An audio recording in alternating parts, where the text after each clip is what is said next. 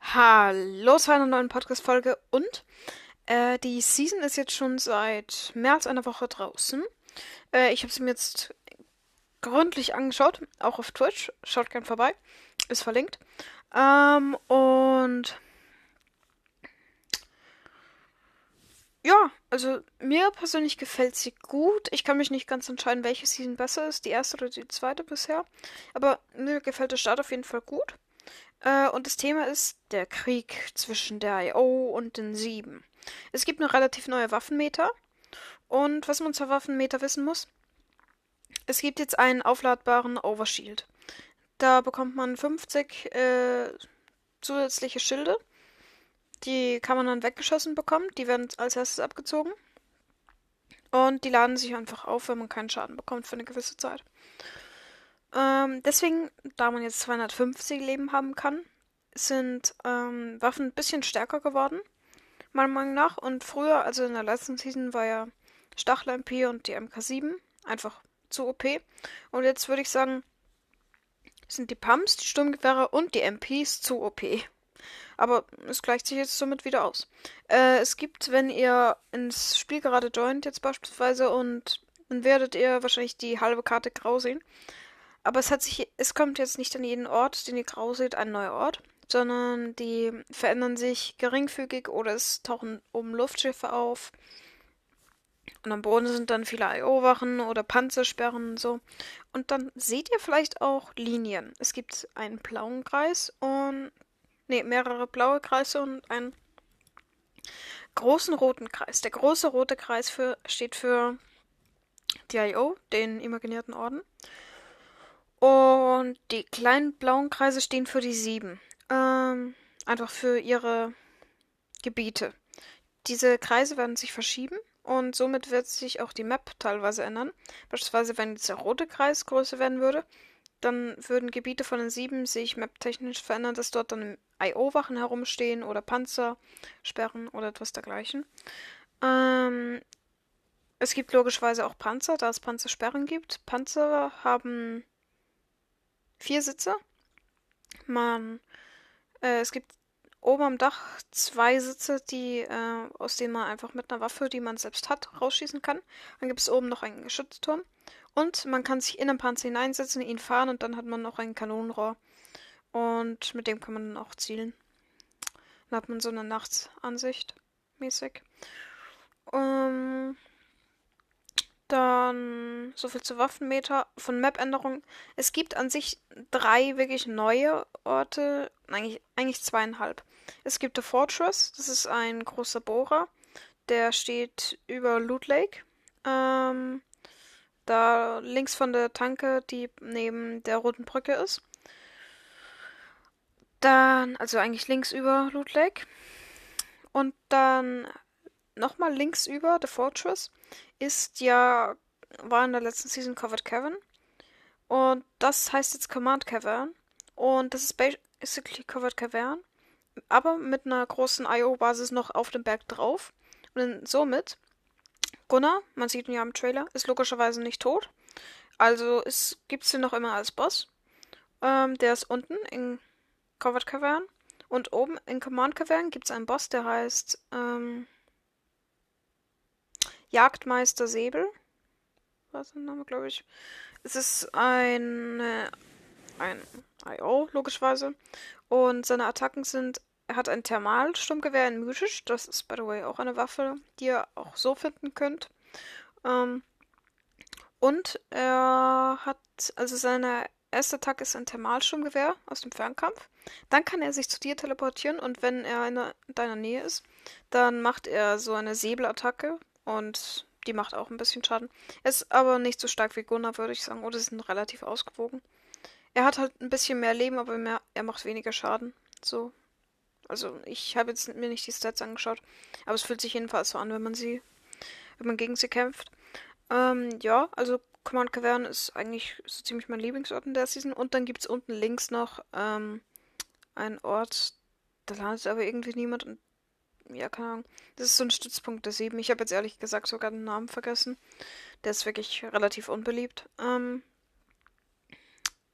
ja, bin ich auch nur einmal gelandet, um jetzt die Karte vollkommen, ähm, um jetzt keine grauen Flecken mehr auf der Karte zu haben.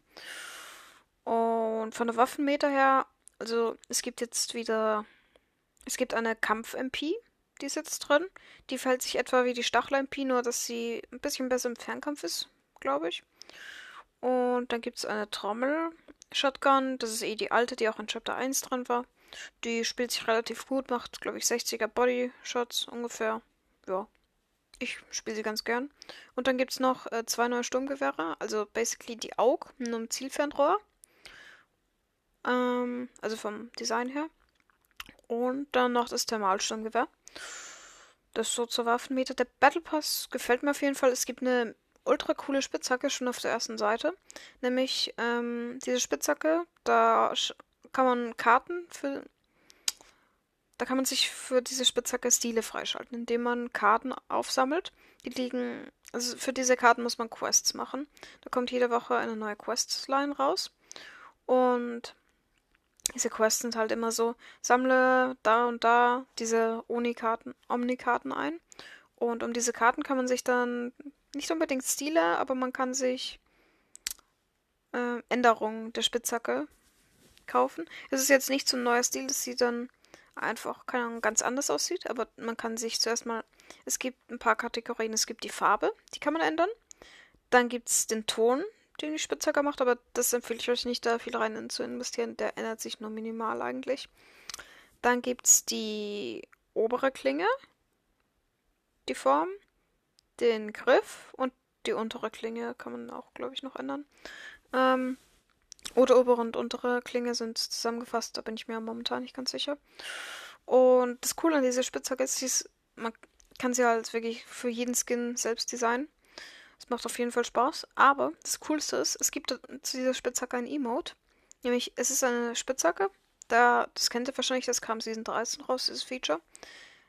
Man, es gibt eine einhändige Variante der Spitzhacke und eine zweihändige. Also man kann sie in einer Hand tragen, dann ist sie größer, oder in zwei Händen sind es kleinere Spitzhacken. Und es gibt einen Emote, mit dem kann man das ändern. Nämlich beispielsweise, wenn ihr eine einhändige habt, dann drückt ihr auf diesen Emote und dann nimmt euer Skin äh, sie so über den Kopf und reißt sie diese eine Spitzhacke auseinander und dann hat er zwei. Und wenn ihr nur noch eine haben wollt, dann drückt ihr auch auf den Emote und dann schlägt er diese Spitzhacken zusammen und dann werden, wird sie nur zu einer. Ja, ist auf jeden Fall ziemlich cool. Der Battle Pass an sich gefällt mir auch. Ähm, Doctor Strange ist auch drin. Da finde ich es ein bisschen schade, dass sie nicht die Filmvariante genommen haben. Sorry, das hat man wahrscheinlich gerade gehört. Bin ich an mein Mikro gekommen. Ähm, die Filmvariante finde ich ein bisschen besser als die Comic-Variante. Aber um, diese Spitzhacke ist halt allein ziemlich krass. Das ist so ein Magiesäbel, den kann man mit so einem Emote hervorrufen. Also, also mir gefällt das Skin echt gut. Ähm, ja, also rundum ganz nette Season.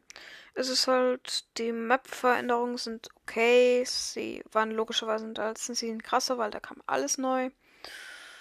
Ja, also ich würde sagen, es passt eigentlich. Äh, es gibt nicht so viele Bosse, aber drei reichen eigentlich auch. Falls ihr euch jetzt fragt, warum drei, ich habe nur Gunnar und Jagdmeister Säbel genannt.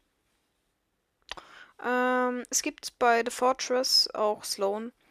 Ich, ehrlich gesagt, äh, ich lande dort einfach nie, weil sie lasert halt alles weg. Ich weiß nicht, äh, Season 17 bin ich mir nicht sicher, ob sie da auch schon so stark war. Ja, ist einfach nicht mein Lieblingsboss auf jeden Fall. Sie nervt halt einfach und für dieses Gewehr lohnt sich meiner Meinung nach auch nicht. Jetzt gehe ich lieber zur Jagdmeister Säbel und Gunnar. Habe ich schon basically ein rundum sorglos Paket an Waffen. Da habe ich eine Sprayer MP und ein schmackhaftes Sturmgewehr. Da brauche ich dann noch eine Pump und dann vielleicht noch ein bisschen Heilung. Und C4 oder Shockwaves und dann bin ich schon versorgt empfehle ich euch nicht zu Sloan zu gehen, außer ihr mögt die Waffe wirklich und ihr findet sie auch nicht so stark. Ähm, sonst finde ich es ein bisschen schade vom Movement her, dass, ich, dass sie Spider-Man rausgepatcht haben. Ist aber auch logisch, weil die Kooperation zu Ende war. Ich hätte mir einen Doctor Strange-Umhang gewünscht. Aber ja. Ähm, und über die Season, was wird sich so verändern? Es kommt jetzt am Dienstag auch ein Raketenwerfer raus, der ist sehr interessant. Er schießt eigentlich normal, nur dass er mehr Schaden an Fahrzeugen macht. Und wenn ihr auf ein Fahrzeug schießt, aber dieses Fahrzeug während dieser Schuss ankommen würde, weil die Rakete braucht ja eine Zeit, wegfährt, dann verfolgt die Rakete das Fahrzeug. Äh, bei Spielen ist das logischerweise nicht so, sonst wäre es zu OP. Ja, ist ganz nice auf jeden Fall. Dann soll noch eine neue Pump rauskommen. Äh, es ist nicht die alte Pump, wie manche sagen, nur Hypex hat, ähm, er das Ganze gepostet hat, als Vorschaubild einfach die alte Pump genommen, um zu zeigen, was eine Pumpgun basically ist. Man hat sie auch schon im Battle Pass Trailer kurz gesehen, aber die sieht halt nicht aus wie die alte Pump. Die sieht eher aus wie bisschen wie die Kampfschrotflinte, soweit man das gesehen hat. Sie ist relativ groß. Ähm, also es ist nicht die alte Pump.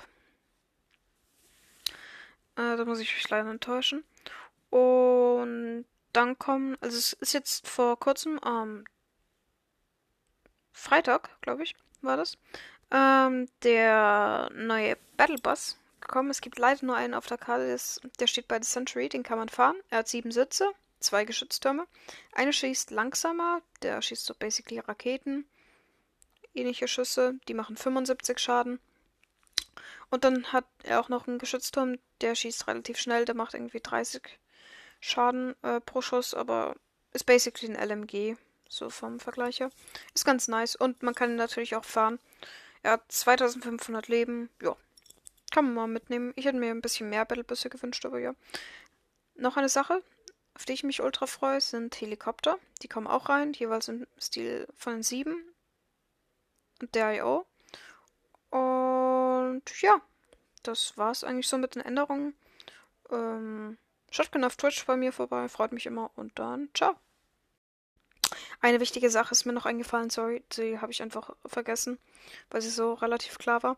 Äh, das, was ich in meiner letzten Podcast-Folge auch gesagt habe, was vielleicht mythische Items werden könnten, wurde als normale Fähigkeit hinzugefügt und man kann logischerweise auch nicht bauen, aber das ändert sich jetzt auch am Dienstag.